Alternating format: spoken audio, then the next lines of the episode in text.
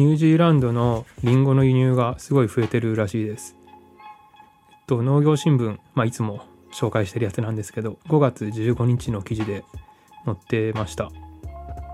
5月から8月っていうのが国産の端境期にあたるらしくて、端境期というか貯蔵したものしか出回らない時期らしいですね。新鮮な取り立てのものじゃなくて、おそらく特殊な方法で、特殊っていうかまあ貯蔵技術でえー、貯蔵されたものがこの時期に出回ると。でまあニュージーランド産のものが国産より2から5割も安く入ってきてるらしいです。この原因として一番最初に挙げられてたのが TPP ですね。と環太平洋パートナーシップ協定。これでニュージーランドのリンゴの関税が結構、結構じゃないな、0%になるらしいですね。最初は TPP 前は17%だった関税が、えー、まあ今現在で7.6%まで下がって29年には0%にすると、えー、統計の方を見ると実際すごいですね。18年から18年がだいたい4000トンぐらいあったのが現在8000トンを超えたっていうような話でまあ2倍になっちゃったと。でこれに対して国産の産地である青森県が警戒しているっていうのも書かれてます。現状では品質とか、まあ、値段でもまだ炭焼きができているもののニュージーランド産の出回りが秋の今年の新しいリンゴですねそれが出てくるような時期までもまだ食い込んできてるようであと産地の生産者が減少していることですねこの貯蔵物って作り方がちょっと違うっていうことで生産する人も減ってきてるとまあ、そんなんもあって危機感を強めてるらしいです。これって輸入物じゃダメなんですかね？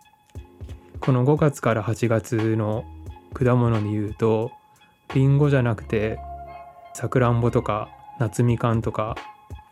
大分だったらいちじくなんかもある時期かなあとすもも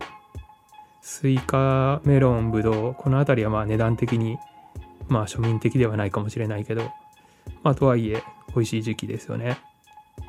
この産地が周年出そうとする売り場を確保しようとするっていう感覚これ多品目やってると、まあ、うちみたいな少量ではないけど、まあ、多品目栽培やってると年間同じの出し続けようっていう感覚がちょっと薄くてあんま分かんないんですよね。青森の方でもこの貯蔵物を作るのが大変だと生産者が減ってると。であるならばそれでいいんじゃないかなとかまあ、良い品質のものを一番美味しい旬の時期にビシッと出すたくさん出す、まあ、品質の高いもので勝負する。品質の高いもので勝負していく。そんなやり方でもいいんじゃないかなとか思っちゃいました。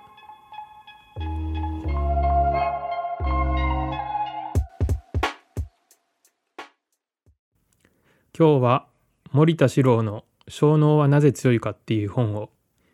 読んでみたのでその話をしてみようかなと。とこの本なんですけど、えー、ぶっちゃけ何書いてるかよくわかんない話です。結構難しいです。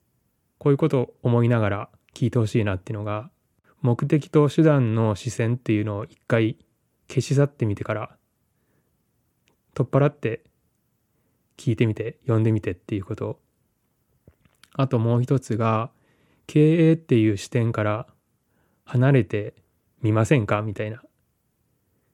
完全離れる必要はないけど、そこから離れた話をしてみるとか、視点を持ってみる。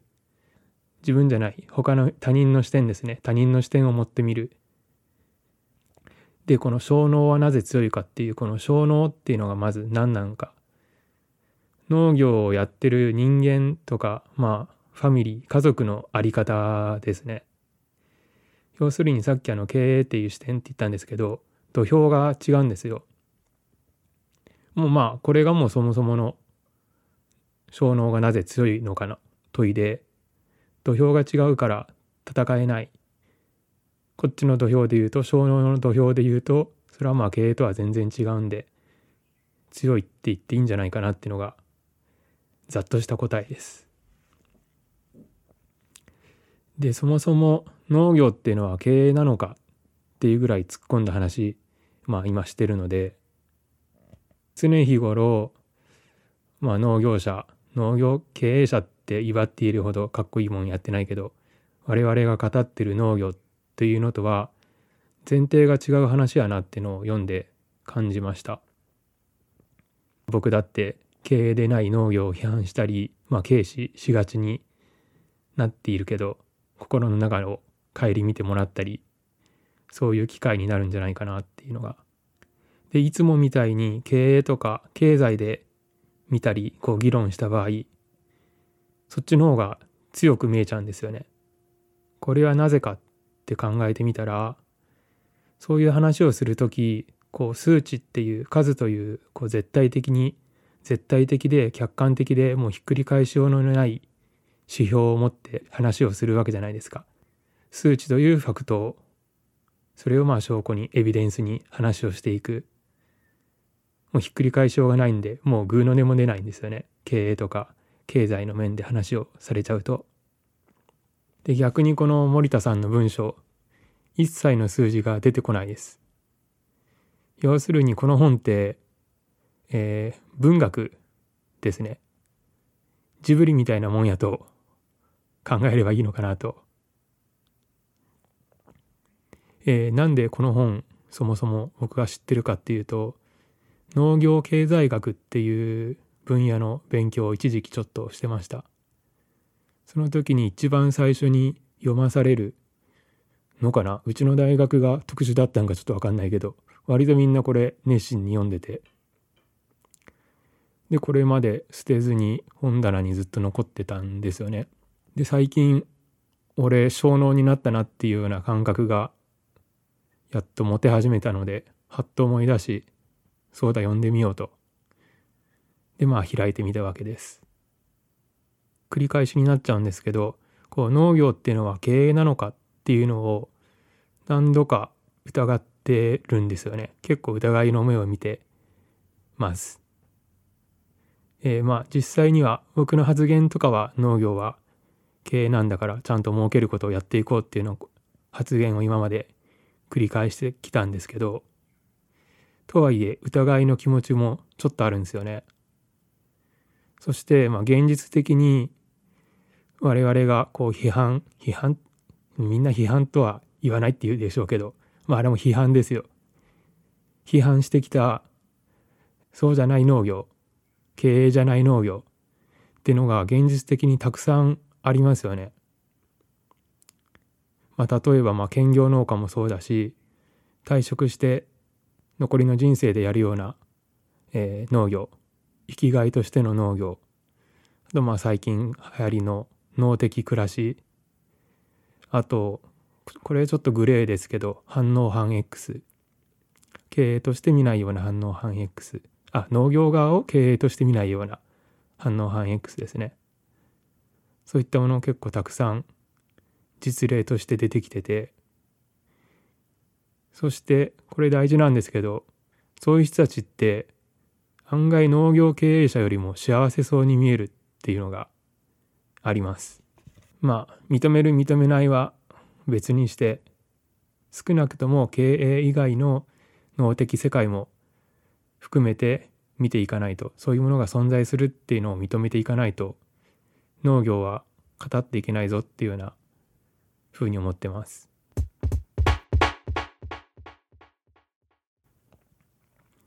えっともう一個この本に関して言うんですけどこれ1970年代に書かれたものなんですよ。これまとめて書かれた一冊の本っていうよりもいろんな雑誌論文を、えっと、束ねたものでまあ現代農業とか農業経済学の雑誌そういったものから何本かまとめて、えー、同じような種類のものをまとめた本になってます。まあ論文というよりもエッセイ的なものも結構多いのであ現代農業に書かれてるってことから わかると思うんですけどもう半分エッセイエッセイですね。でこの1970年代から農業は経営だいや違うんじゃないかっていうような議論があるっていうことにちょっと驚いて50年前からこの議論が脈々と続いているんだなって知りましたね。でまあこれって前提が違うさっき言ったようにもう前提が違うんで噛み合うわけないんですよだからまあ平行線のままずっと進むのは当然ででもこれ結論が出ずに現在まで50年も続いているっていうことになんか意味意味があるんじゃないかなとそれが今回しっかり読んでみた一番の理由です。じゃあ内容なんですけどちょっと面白いなと思ったのをかいつまんでまず一つ目で、まあ、こういう話するといかにも勇気とか自然能的な話になるんかなと思ったら全然違ってえっとはっきりとこの勇気自然能っていうのを批判してるんですよね。えっとそもそも農法っていうものを批判的に森田さんは見てます。農法って言っちゃうとこう農民が小農側から作り上げたものじゃなくて結構上から学者なり都会のものがこういうふうにやってくれみたいな押し付けで都会側からの要請で行う技術そういったものが農法って呼ばれるものみたいな考え方があるみたいで、えー、何々農法っていうのは批判的ですね。まあ、有機農法自然農にしたって消費者が無農薬のものを作ってくれっていうような消費者側からの要請でやるんだったらそれは主体性がないから良くないよねみたいな話ですね。農業生産っていうことについてこれって人間が自然の中からはみ出そうとして、まあ、農業を始めたっていうような点あとですねまあ有機自然自然農を批判していながらもとはいえ自然の循環の自己回復力を超えるような化学肥料とか農薬の多糖多く使うことこれはすべきでないと。でまあ、えー、まあこの有機自然の話の結論的に言うと自然を守るため、まあ、最近で言うと安全安心とか食の安全性の話ですねそういう外部からの要請による農法の固定っていうのはこの農民の小農の主体性がないという点で否定されてます。まあ、なので逆に自ら有機農業をやる自ら自然農をやるこれであれば OK だと。でこの主体性の概念っていうのが森田の話には結構多く出てきますね。主体性を持った働き方農業生産をやっていこうっていうような考え方結構あります。輪作について有畜複合経営ですね最近の言葉で言うとさっきも出てきた農法こう定められた上からの押し付けそういうものには批判的ですけど小農であればこういうふうな農業になっていくっていうような理想の姿っていうのが書かれてます。それがこの輪作、えー、有畜複合経営ですね。単一品目のみの栽培っていうのを否定してて複数品目をまあ輪作ローテーションまあ、できれば、えー、家畜も含めてやっていこうとそれが農民のあるべき姿なんじゃないかなみたいなこと書いてます。で面白いなと思った点が50年前の今とは全然違った技術の時代の話なんでまあそれは考慮しなきゃいけないんですけどえっと米でも畑作目を入れるべきまあ無理なら米の品種だけでも変えていこうっていうようなこと書いてます。注目点2つ目として植物の生産物の残差をすごく重視してますね。この残差を対比と同義に捉えて言ってる場合もあるみたいでちょっとこの辺の言葉の言い回しが、えー、現在の農業と違って特に、えー、根っこの働きですね作物ごとに、まあ、当然根っこの性質作物ごとに性質の違う根を根の張り方とか根の種類根の周りの、えー、微生物なんかも作物ごとに違うわけでと、まあ、物理的な意味の他にもそういった生物的な、えーと、多様性があった方がいいみたいなことを書かれてます。まあ、なんで輪作体系になるかっていうともうこれの方が作りやすいからやり農業として持続的だみたいな話ですね。でこういうやり方に自動的になっていく昔はこうだったんだみたいな話です。まあその上で、まあえー現代的な単一品目の栽培を結構痛烈に批判してて、えー批判しているものを示している言葉として、まあ、文章を紹介すると選作主産地形成大量販売の共犯共同選果ナスやトマトの規格化肥料の計画大量購買。まあこういった言葉を使って、えー批判してるんですけどまあうちらの感覚で言うとまあ所詮50年前の話だなと。大抵の農家さんそう思うかなと。まあこういうこういう農家さんが現状ほとんどなので何言ってんだよと言われそうな話ですよね。まあ50年経った結果こういう単一選作大産地っていうのは生き残ってるし経営としてももう正解に近いのが実情です。食料供給の視点からも多品目よりも選作をすることでしっかりした量と品質を賄っていこうっていうのが実現されてますよね。でまあなんで森田四郎はこういう牧歌的なとうちらでいうようなこう農的暮らしような営みにこだわったのかなっていうのを次に紹介していきます。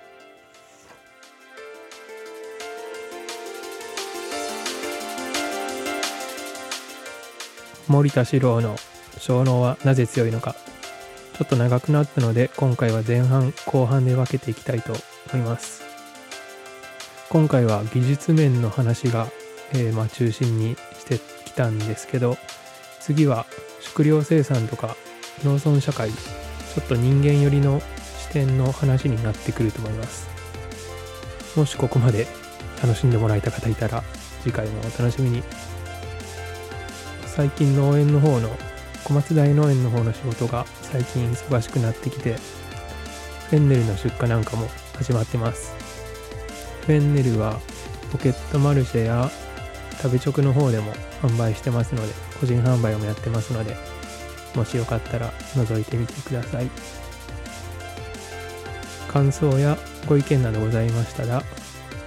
Twitter のハッシュタグオーガニックでももしくは